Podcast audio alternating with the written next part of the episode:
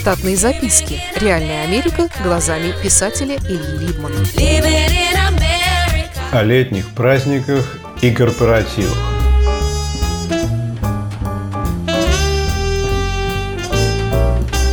Неожиданно теплая погода прошедшего мая в Питере и первые дымки барбекю под неприемлемо громкую музыку навели меня на воспоминания о замечательном летнем празднике в Штатах – Force of July.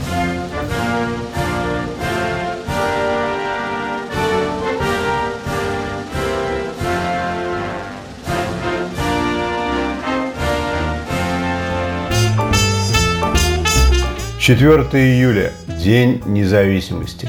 Обычно этот праздник гуляют три с половиной дня, прибавив к нему ближайшие выходные – Никакого большого спорта по телевизору не показывают, за исключением финалов по теннису с Уимблдонского чемпионата из Англии. Для многих мужчин-бездельников это прекрасный шанс днем, отложив все домашние дела, вдруг возлюбить теннис и посидеть перед плазмой с бутылкой пива или пробным стаканчиком кешасы.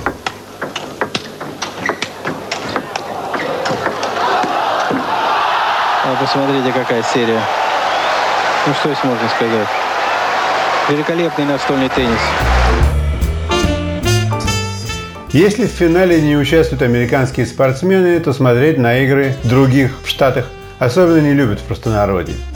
Пробный стаканчик кешасы – это если позже, во время гостей и барбекю, напитком дня будет назначена кешаса, то лучше своевременно отработать пропорции ее замеса – чтобы потом, дорогие гости, не уделали вам все туалеты, не обливали ваши клумбы и не использовали месячный запас туалетной бумаги в рекордно короткие сроки.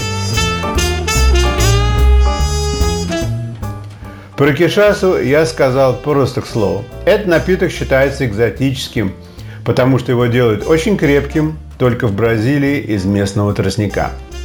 В обществе его обычно подают со льдом и какой-нибудь колой – но когда вы правите балом, то лучше заранее все подготовить, чтобы обойтись малыми потерями. Меня с ним познакомил мой босс. Несчитанные родственники его жены живут в Бразилии. Ему их приходится навещать и заимствовать кое-что из бразильской культуры. Кишаса пахнет очень деликатно и горит видимым пламенем. Одно время я заправлял свой Ронсон Киншасой – и руки мои не пахли, как у автомеханика. Обычно к 4 июля на экраны выходят кассовые фильмы полугодия. Такие ленты, как День независимости, напоминают американцам о патриотизме, если придется столкнуться с врагами.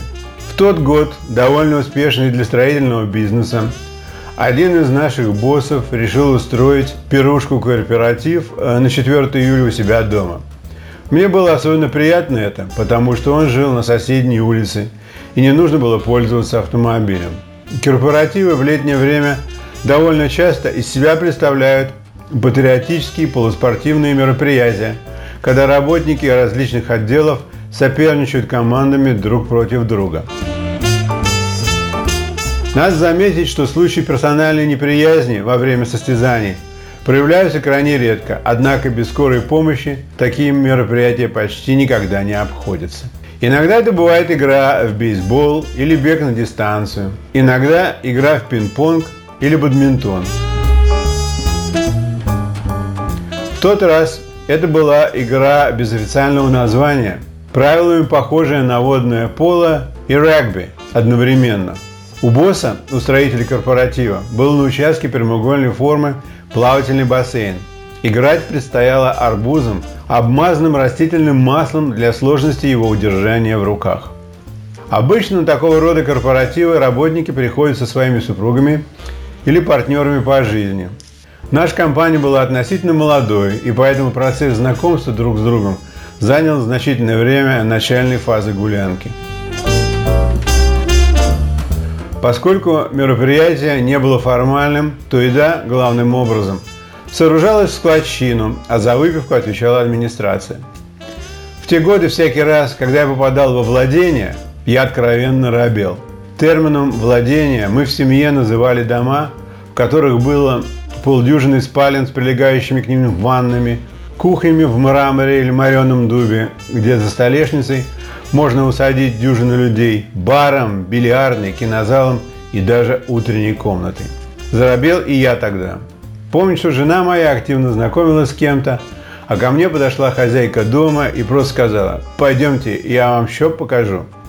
Мы были формально знакомы и до того. Однажды она появилась в офисе, чтобы оставить мужу свой Saab и забрать его Мерс. Тогда-то и произошло знакомство. Помню, что босс чертыхался после ее ухода, обнаружив в ее разовом кофейном стаканчике вино.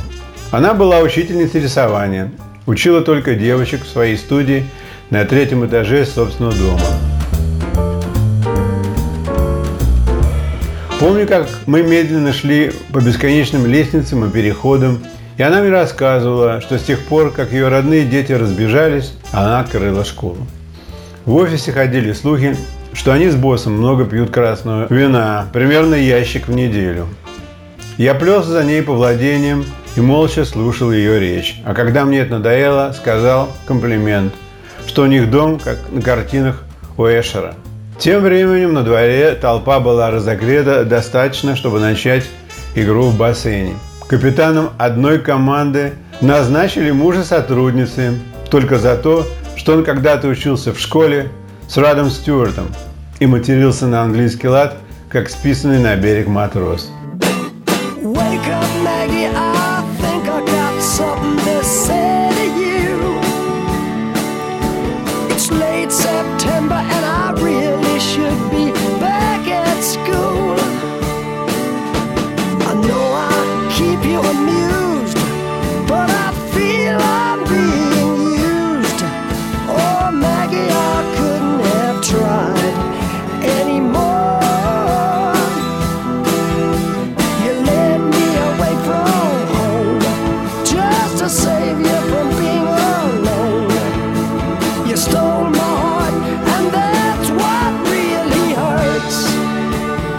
Счастью, я в основной состав не попал, потому что игра выглядела довольно жесткой.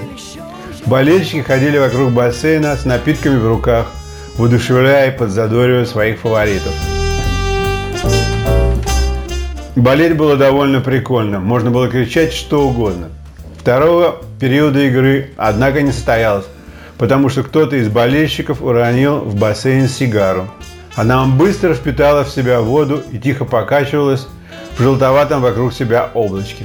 Одноклассник Рода Стюарта начал материться, что он в воду нах больше не полезет, потому что в бассейне плавает чей-то дуду.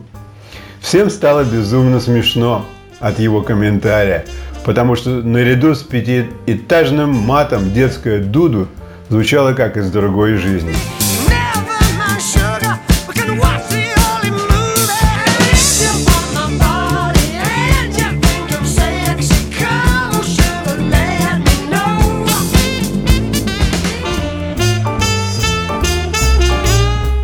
Хозяин бассейна специальным сачком выловил арбуз и размокшую сигару. Однако веселье не останавливалось и на берегу. Те же составы команд решили доиграть второй период в бадминтон. У хозяина дома после бегства детей осталось полно спортивного инвентаря. И скоро неистовый валан заметался туда-сюда. Хозяйка дома отловила меня среди прочих и сказала в самое ухо, что на следующей неделе она с ученицами будет рисовать русского и хочет, чтобы я пришел попозировать. Одна печальная девушка, архитектор, сидела в обычной офисной одежде в стороне от общего веселья. Она была сама не своя уже некоторое время. Ее бросил бойфренд после пяти лет совместной жизни. Звали ее Сьюзан. Она была ирландского происхождения и телосложения. Ее вкладом в застолье были два арбуза – один из которых был уже подан к столу. Над половиной второго арбуза Сьюзен сидела задумчиво и поедала ложкой его мякоть. Рядом с ней стояла пустая бутылка из-под виски и гигантский шприц для крема. Она сказала, что арбуза с виски никто не захотел, кроме нее и вон той парочки напившихся до оцепенения муравьев. Ну и что? It's a free country – если задуматься, это был вовсе неплохой день независимости. Штатные записки. Реальная Америка глазами писателя Ильи Либмана. Читайте книги русского писателя современной Америки Ильи Либмана. В них живо и не скучно описываются нестандартные ситуации, происходившие с бывшими гражданами Советского Союза на фоне американского урбанистического ландшафта. Повести «Алиса» с Райкой, «Второе дыхание», «Время апельсина» и «Малыш 21 века» можно приобрести в интернет-магазине Литрес или на сайте писателя читаливы.ру.